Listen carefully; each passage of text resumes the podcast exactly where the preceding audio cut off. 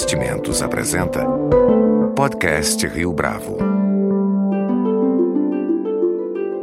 Conheça o Portfólio Rio Bravo, uma carteira de investimento só sua, só na Rio Bravo. Para informações, entre em contato via investimentos@riobravo.com.br ou 3509-6620. Este é o podcast Rio Bravo, eu sou Fábio Cardoso. Maior empresa de locação de espaços para armazenagem, o Guarde Aqui se estabeleceu em 2005 e desde então tem avançado no segmento do qual é líder no Brasil, articulando melhores práticas de fora do país, ao mesmo tempo em que se ajusta às condições turbulentas da economia nacional em 2017 para falar a respeito da trajetória recente da empresa e dos próximos passos, nosso entrevistado de hoje no podcast Rio Bravo é Alan Paiotti, CEO do Guarde Aqui. Alan, é um prazer tê-lo conosco aqui no podcast Rio Bravo. Prazer estar com vocês hoje. Alan, para começar, eu gostaria que você compartilhasse conosco a história de como o Guarde Aqui se estabeleceu inicialmente. Bom, o Guarde Aqui hoje está na liderança de um setor que é muito novo no Brasil desse setor do self-storage, essa auto-armazenagem de bens. É, e o Guarda Aqui foi criado em 2004, 2005, na verdade por um grupo de investidores estrangeiros uh, americanos que tinham alguma experiência, tinham vivido, um deles tinha vivido no Brasil e percebeu é, é, as virtudes deste conceito e desta oferta tão bem desenvolvida no mercado americano já há mais de 40 anos e, e e ao grau de pouca maturidade é, na qualidade do que era oferecido aqui no Brasil.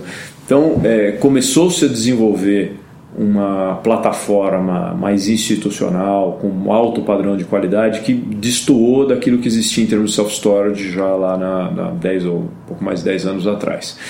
É, o tempo correu, né? eu me juntei ao Guardia aqui em 2012 uh, depois de um movimento de aquisição que foi feito por um fundo estrangeiro de private equity, uh, que viu no Guardia aqui a oportunidade de acelerar uh, e aproximar esse conceito da sociedade brasileira, né, do usuário final, seja ele pessoa física ou pessoa jurídica, mantendo um alto padrão de qualidade é, mas disseminando esse conceito mais rapidamente. Então, o que a gente vem fazendo desde 2012, na verdade, é, é um processo de, de expansão acelerada, é, mas com muita atenção no processo de conceituação e de apresentação do produto e do que o self-storage representa e como é que o self-storage se encaixa no cotidiano das pessoas, das famílias e das empresas.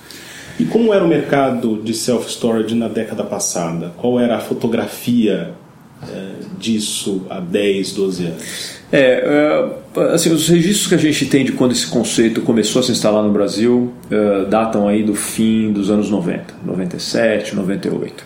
É, durante os primeiros 10 anos desse negócio no Brasil, tirando talvez a, a conceituação é, de origem que foi feita por Guarda aqui, Todas as outras operações que existiam no Brasil uh, eram muito uh, simples em termos de qualidade de oferta, uh, nascidas em muitos casos, ou na grande maioria dos casos, de gerações de assim mais jovens de famílias que tinham patrimônio imobiliário. então é recorrente histórias no setor de assim, um neto uh, de, uma, de uma família que tinha historicamente galpões, porque teve negócios que foram deixando de existir ao longo do tempo e tinham aqueles galpões parados, e o neto vai estudar nos Estados Unidos, ou foi estudar na Europa, tomou contato com o conceito e voltou para cá e disse: Olha, vamos pegar aquele galpão que está aí sem uso e vamos converter para esse conceito de soft storage mas tudo feito de uma maneira muito errática, é, muito é, pouco atenta aos melhores padrões do que estava sendo desenvolvido, principalmente na indústria americana, que é o grande benchmark para o mundo inteiro nesse, nesse setor, uh, e fazendo coisas com padrões de qualidade muito diversos. Né? E todos eles usando o conceito, o nome self-storage de alguma maneira. Então, na percepção do consumidor, esse era um negócio muito difuso, porque não existia uma grande marca desenvolvida, como, como a marca agora que hoje está presente em oito cidades diferentes. Então eram muito, muito, muitas operações individuais, uh, uh, coisas feitas sem, sem uma qualidade técnica e sem uma aspiração de crescer. Portanto, ficava muito restrito aquele pequeno mercado local onde aquela unidade estava instalada. Então o conceito ficou engatinhando Né? Eu acho que o Guarda aqui, quando chegou, olhou para essa oportunidade e começou a levar o conceito para um outro patamar, sempre com uma visão de expandir isso numa grande plataforma em escala uh, e oferecer padrões e processos mais estruturados, institucionalizados. Uh, e hoje a gente já tem isso, por exemplo, clientes, o mesmo cliente, principalmente empresas, isso é uma coisa recorrente agora, que estão em várias unidades nossas. Então a gente tem uma preocupação muito grande de que o cliente tenha a mesma experiência em cada uma das nossas unidades. Então tem uma padronização, treinamento e tudo isso vem com escala. Né? É, e isso só começou a se construir, eu diria, nos últimos cinco anos. E qual é o impacto para vocês de existirem hoje mais players junto à, à, à trajetória do Guardiaqui? Como que vocês observam isso? Eu acho que isso tem um, tem um lado muito positivo é, na perspectiva de que este é um setor muito novo, Uh, e o desafio, principalmente de marketing, de comunicação, de propagação do conceito, uh, ele demanda muito investimento. Portanto, é, isso a gente tem, a gente assumiu isso como parte da nossa, da nossa missão é, nesse processo de expansão, mas quando novos operadores entram no mercado de uma maneira mais estruturada e enxergam nisso também a necessidade, de alguma maneira isso cria um efeito que reverbera positivamente para todos. O self-storage tem algumas características que ajudam a limitar um pouco esse impacto da concorrência, porque a unidade de self-storage ela tem um, uma área de atuação, de alcance bastante restrita e a gente considera normalmente 3 km de distância num raio a partir da unidade. Então é, é, eu não tenho problema da, de uma unidade minha, por exemplo, uma unidade que eu tenho em Santo Amaro, que é a maior unidade da América Latina, ela não sofre a concorrência de uma unidade que está no Tatuapé, ou em Pinheiros, ou em Santana. Né? Então isso acaba criando uma boa convivência dentro do, desse espaço. Uh, e quanto mais operadores vão surgindo, a gente está vendo agora uma aceleração uh, na, no entendimento do, do, do, mercado potencial consumidor. A gente ainda fala por uma pirâmide, o topo da pirâmide. Então o desafio é trazer isso para uma classe média que precisa de espaço, não tem jeito, principalmente aqueles que hoje vão moram em apartamentos de 50, 60 metros quadrados, é, você precisa de espaço para viver. Essa é uma realidade da sociedade brasileira. É, e o self-storage se encaixa de uma maneira muito conveniente, muito eficiente, eu diria até com um excelente custo-benefício uh, para resolver o problema de espaço dessas pessoas. Em que medida a experiência ou o exemplo de soluções como essa fora do Brasil, você mencionou isso um pouco na sua primeira resposta, foi determinante para a implementação e para o modelo de negócio que o Guarda aqui tem hoje uh, no Brasil?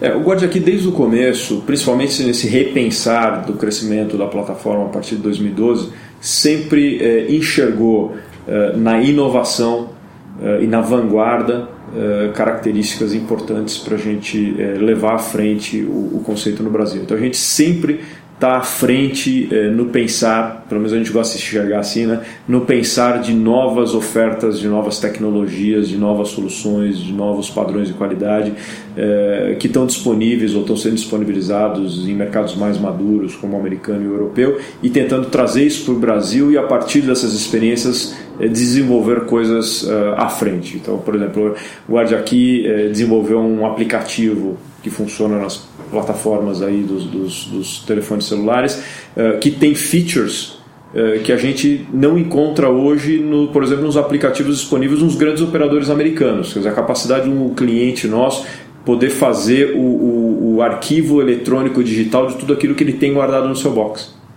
né, com fotos, com registro do que ele tem. Então a gente está é, é, aprendendo e, e, e, monitorando e é, é, tendo contato com o que de melhor é feito no, no, lá fora, trazendo isso para o Brasil em termos de qualidade de instalação, é, em termos de soluções de, de, de tecnologia e implementando coisas novas a partir daí. Né? Uh, por exemplo, a gente acabou de abrir uma outra unidade agora no Rio recentemente, uh, e que é a primeira instalação no Brasil onde as portas são controladas à distância. Então, o, cliente, quando chega numa unidade nossa, ele digita o código na entrada da unidade para informar que ele está entrando. Tudo isso é monitorado por sistemas muito elaborados de segurança de monitoramento. Agora, a porta dele também é, é aberta ou fechada por um controle à distância que ele comanda. Né? Eh, então essas são tecnologias que estão começando a ser adotadas nos Estados Unidos agora e a gente já está trazendo isso para o Brasil. Então, esta característica eu acho que faz parte da cultura do DNA do Guarda Aqui para a gente levar esse setor à frente. Você tinha mencionado agora há pouco o perfil do público que uh, atende ou que vai atrás do Guarde Aqui. É, como é que vocês se adequaram a esse perfil ao longo dos anos? Existe um perfil apenas? É, acho que é, é, é, bastante interessante essa, essa pergunta, porque é, na essência é, as pessoas precisam de espaço. O que determina a necessidade do espaço são dinâmicas é, pessoais ou são dinâmicas empresariais. Né? E é assim que a gente, o primeiro olhar de separação que a gente faz dos perfis é esse. Então eu tenho clientes que a gente classifica como pessoas físicas e clientes pessoas jurídicas. Né? As pessoas físicas eh, normalmente usam o self-storage porque elas estão passando por algum tipo de transição. Então, ou ela está fazendo uma reforma em casa, ou algum parente faleceu e eles estão vendendo o imóvel e precisam trazer as coisas de lá, ah, ou você tem filhos que casaram ou estão viajando, ou estão estudando fora e você quer mudar a destinação daquele cômodo, ah, coisas desse tipo. Né? Eh, as pessoas uh, jurídicas já têm um uso uh, mais de médio e longo prazo, porque normalmente está associado a uma atividade daquela, daquela, daquela empresa. Então, ou ela usa para guardar estoque, ou ela usa para guardar ferramentas, por exemplo, que são bens de uso dela, ou ela usa para guardar arquivo. Eu tenho advogados, por exemplo, que hoje já não guardam mais o seu arquivo de processos no, no escritório, usam o espaço para ter mais advogados, que é o que aquilo que gera renda e receita para ele, e guardam os, os, seus processos aqui. E todo dia vai em volta um motoboy que com uma listinha leva e traz os processos, quer dizer, um uso eficiente do espaço. É, o que a gente, se a gente fizer um contraponto, por exemplo, com um mercado absolutamente maduro nos Estados Unidos, né, e para dar uma referência, assim, no Brasil nós temos hoje talvez menos de 300 unidades de self-storage, nos Estados Unidos nós temos mais de 55 mil. Né? Lá o mercado, 75% dos usuários são pessoas físicas e só 15% são pessoas jurídicas né, por uma característica diferente da sociedade, por diferentes ofertas imobiliárias que existem, mas essa é a demografia média do usuário de self-storage dos Estados Unidos. Aqui no Brasil, a gente ainda tem 50% de pessoas físicas, 50% de pessoas jurídicas. Né? Uh, mas o curioso é que o histórico tem mostrado, principalmente nos últimos dois anos, que como resultado das campanhas de marketing, de comunicação do conceito que a gente tem feito, a curva de adoção da pessoa física está mais rápida do que a curva de adoção da pessoa jurídica. E eu acho, a minha, minha tese é de que realmente, é, em volume, a gente vai ter um número superior de pessoas físicas em relação às pessoas jurídicas. E eu acho que esse negócio vai, eu não sei se chega na, na, a estabilizar no mesmo nível americano, mas eu acho que vai em alguma coisa como 65% a 70% de pessoas físicas. Em quanto tempo você prevê isso? Eu acho que isso depende muito do, da nossa capacidade e eficiência de comunicar bem o conceito, mas eu diria assim, no ciclo dos próximos cinco anos, eu acho que essa é a tendência que a gente vai enxergar. E qual é a estratégia para a localização das unidades do Guarde Aqui? Vocês se preocupam com isso especificamente, no caso, mais próximos de regiões residenciais ou mais próximos de escritórios? Como é que vocês lidam com isso? É, essa, essa é uma questão fundamental em toda análise de viabilidade que a gente faz uh, para a implantação de uma nova unidade. É, a, a nossa análise começa com um endereço específico. Então, às vezes eu recebo pessoas que me falam: Olha, eu tenho um imóvel para te indicar na região de Pinheiros. Serve? Eu falo: Sim ou não? Preciso do endereço. E por que, que eu preciso do endereço? Porque tem atributos para o negócio de self-storage que a gente acredita que são fundamentais para, primeiro, comunicar bem o conceito e para oferecer a conveniência necessária para o nosso cliente. Então, a localização. A gente hoje coloca as nossas unidades sempre numa via principal, uma via de, de alto fluxo, uh, uma via primária, uh, porque as fachadas elas servem muito para comunicar o conceito. E como é um conceito ainda muito desconhecido, é, este investimento adicional para estar tá na linha de frente, a gente entende que isso faz a diferença ainda. Uh, acesso.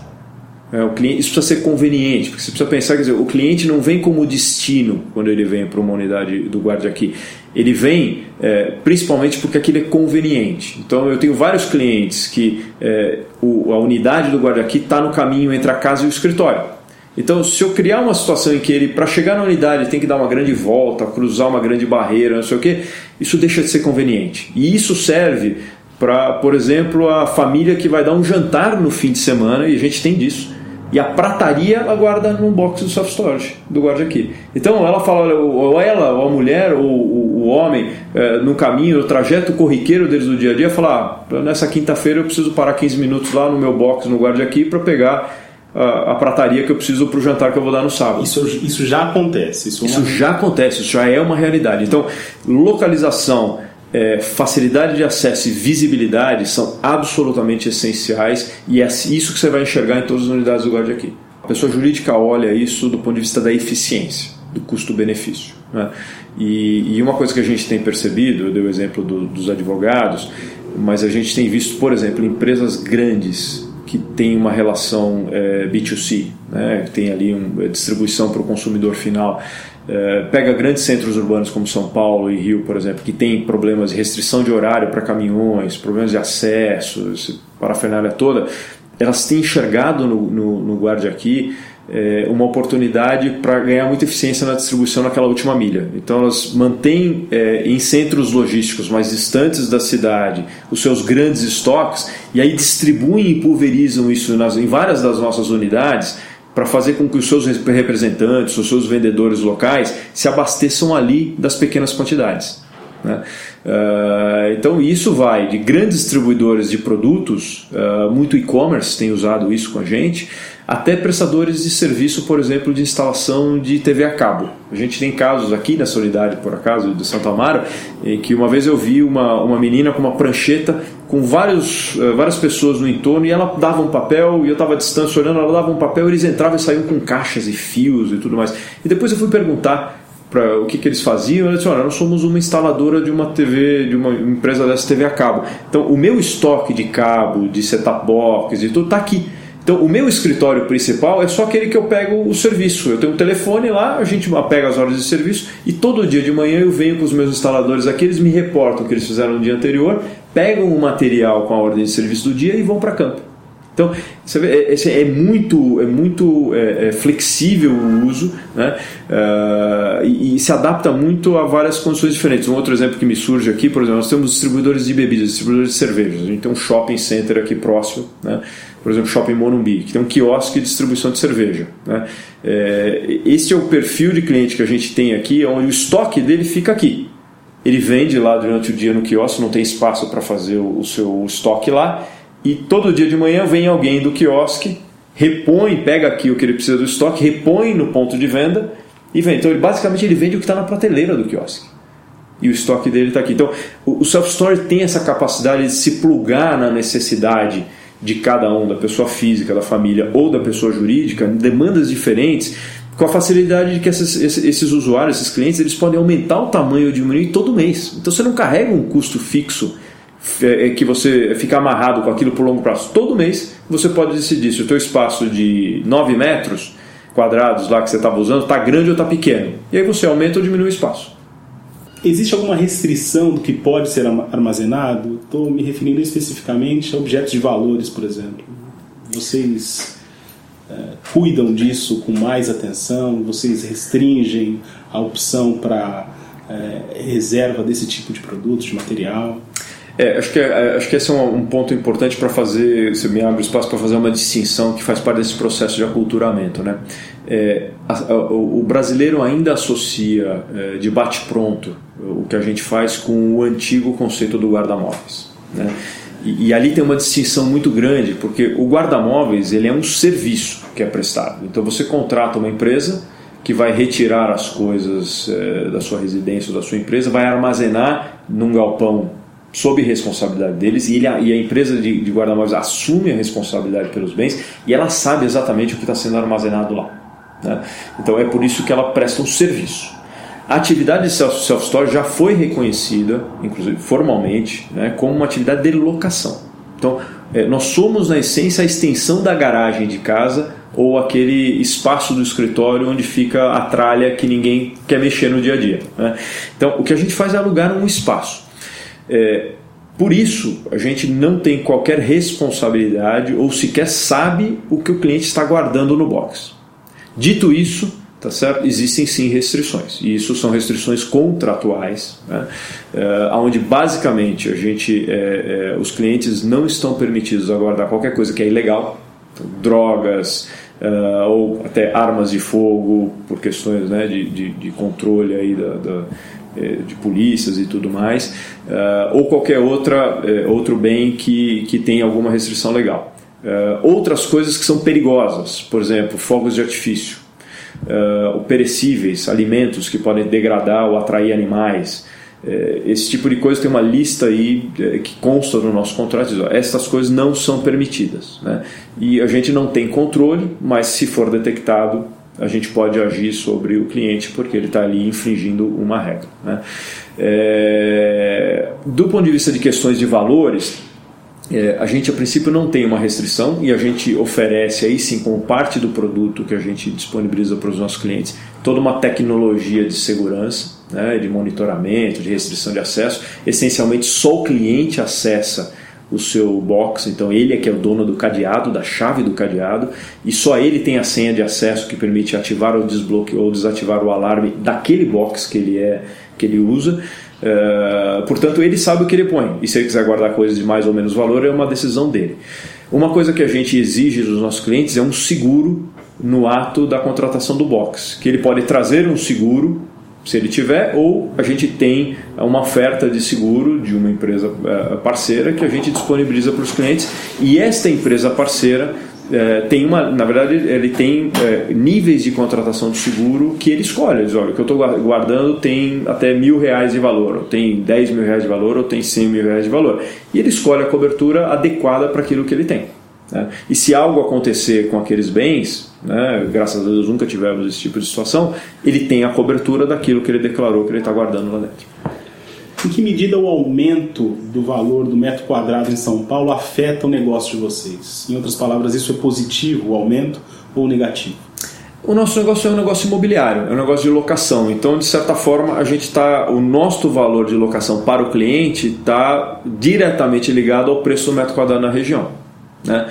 Uh, então, assim, quando o mercado imobiliário todo sobe, é natural, o preço da locação do, do apartamento sobe, o preço da laje corporativa sobe, o preço de locação de um box vai subir de uma maneira é, é, ali equivalente. É, agora, existem diferenças entre mercados. Por exemplo, o preço médio que nós temos hoje em São Paulo no self-storage está aí na casa dos 65 a 70 reais. É, isso é uma grande média de boxes menores e boxes maiores, entendendo que quanto menor o box, o preço médio é um pouquinho maior, quanto maior o box, o preço médio do metro quadrado é um pouco menor. Mas na média de São Paulo você tem aí 65 a 70 reais. Se você for para uma praça onde nós temos um outro, uh, uma outra unidade, que é Ribeirão Preto, por exemplo, que tem uma outra referência de preço imobiliária, uh, o preço médio lá já cai para 55 reais a 60 reais o metro quadrado. É, dizer, você vai dizer, ah, mas lá é mais barato o self-storage? Não, Lá o preço do self-storage está adequado uh, ao mercado imobiliário local. O preço do apartamento de dois dormitórios lá é mais barato do que o preço do apartamento de dois dormitórios em São Paulo. Uh, então, quer dizer, isto anda junto. E, e, de novo, isso, é isso que nos dissocia de uma atividade de serviço, que às vezes tem uma, uma precificação diferente. A gente sobe ou desce de acordo com a variação uh, da referência do preço imobiliário daquela região que a gente está inserido. Uma última pergunta, Alan. Como é que vocês têm lidado com a instabilidade econômica do país? De algum modo, isso tem freado a disposição de vocês em inaugurar novas unidades? É, não, pelo contrário, isso tem sido bastante curioso. É, a gente tinha, é, a gente nunca tinha passado, o setor nunca tinha passado por uma crise estrutural como a que o Brasil está vivendo agora. A única referência que a gente tinha foi a crise americana de 2008 eh, que mostrou que o self-storage foi a última atividade imobiliária a entrar em um processo de desaceleração e a primeira a sair. E, e, e, o curioso disso, eh, e que a gente veio aprender estudando esse caso, é de que as pessoas precisam de espaço na alegria e na tristeza. O que muda é a agenda. Né? E isso é o que a gente percebeu no Brasil. Até 2000, fim de 2015, Uh, os nossos clientes vinham com o que eu chamo, chamo, hoje de uma agenda positiva. Então, os clientes corporativos, as empresas estavam ampliando seus espaços com mais boxes ou boxes maiores, porque estavam trazendo mais estoque, estavam com muita atividade econômica, é, estavam expandindo seus escritórios, então precisavam fazer mudanças no escritório, guardavam mobília antiga aqui, estavam instalando, botando mais estações de trabalho porque estavam contratando mais gente. As pessoas físicas mudando para casas novas, fazendo muita reforma, quer dizer, tinha uma agitação ali e eles procuravam o espaço do self-storage para acomodar uh, essa necessidade. A partir de 2016, o que a gente viu ali já no fim de 2015 e 2016 foi uma mudança da agenda. Então, o que eu comecei a achar de uma agenda é, triste. Né? Eu andava no, nos, no, nas nossas unidades aí ao longo de 2016 e você vê o semblante de preocupação das pessoas. Né? Mas ainda assim precisando de espaço. Mas aí por quê? E aí eu fui perguntar. A gente falou, a nossa equipe toda de campo, de marketing, os gerentes que a gente tem nas unidades, falou, temos que ir lá entender como é que a gente ajuda os nossos clientes nessa, nesse momento difícil. E aí os clientes começaram a dizer, falou, olha, realmente eu estou vindo para cá porque eu estou com um problema. Mas o meu problema é, eu tinha um escritório comercial e um escritório administrativo. Não faz mais sentido ter duas estruturas separadas. Eu estou juntando todo mundo num escritório só. O que, que eu faço com o meu arquivo que estava num? O que, que eu faço com a mobília que estava lá? Estou trazendo para cá. Né? Uh, e muitas empresas, por exemplo, de franquias ou empresas de e-commerce que tinham estruturas independentes franquias fechando, precisando guardar o estoque em algum lugar, usando o self-storage para fazer isso. Viu muita franquia que fechou, pegou o estoque, se converteu num pequeno e-commerce e começou a operar o e-commerce é, com o estoque guardado aqui. Né? Uh, as famílias também pô, tentando se acomodar, ó, vinham mudar para uma casa maior, já não vamos mais, vamos nos ajeitando aqui, tira a mala de viagem que fica aqui, que é um trambolho, manda para o self-storage, guarda lá, né? Vamos tirar aqui as coisas que estão entulhadas no quartinho lá do fundo da empregada, vamos usar esse quartinho para alguma outra coisa. Então, essa é, é, é, a agenda que a gente viu ao longo de 2016 e que, sinceramente, a gente está começando a ver uma mudança de perfil. Né? Eu diria até é, começo do ano, janeiro e fevereiro, surpreenderam positivamente. Uh, março foi um, um, mês que andou de lado, abril um mês estranho porque tivemos muito feriado, né? O Brasil meio que parou, acho que eu não lembro na minha história pessoal de vida ter três feriados prolongados num mês, né? Uh, e aí veio essa última turbulência aí que nós estamos vendo, mas a gente vê pelo menos um, uma expectativa positiva dos clientes. Então começa a ter uma transição e a gente começa a ver clientes, por exemplo, no centro, na unidade que eu tenho no centro da cidade, que foi a segunda unidade que a gente abriu ali, na, na, na a gente chama de unidade de liberdade, que é na Rua do Glicério, que recebe muita importação que serve o, o, a 25 de março, aquela região, clientes que não estavam trazendo mais containers, tinham segurado a importação, começando a trazer de novo, realugando os espaços, porque estão de novo trazendo uh, uh, cargas importadas para distribuir. Então, de novo, começando a se preparar para um segundo semestre que tem uma expectativa mais positiva. Alan, foi um prazer tê-lo conosco aqui no podcast Rio Bravo. Muito obrigado pela sua entrevista. Foi um grande prazer, é um privilégio poder falar sobre o conceito. Obrigado pela oportunidade. Nosso desafio é contar como é que funciona o self-storage, as virtudes que ele tem, as vantagens que ele tem, o conceito, como funciona. Então, o fato de vocês abrirem esse espaço para a gente é um, é um prazer, é um privilégio. Eu agradeço muito com edição e produção de Leonardo Testa. Este foi mais um podcast Rio Bravo. Você pode comentar essa entrevista no SoundCloud, no iTunes ou no Facebook da Rio Bravo.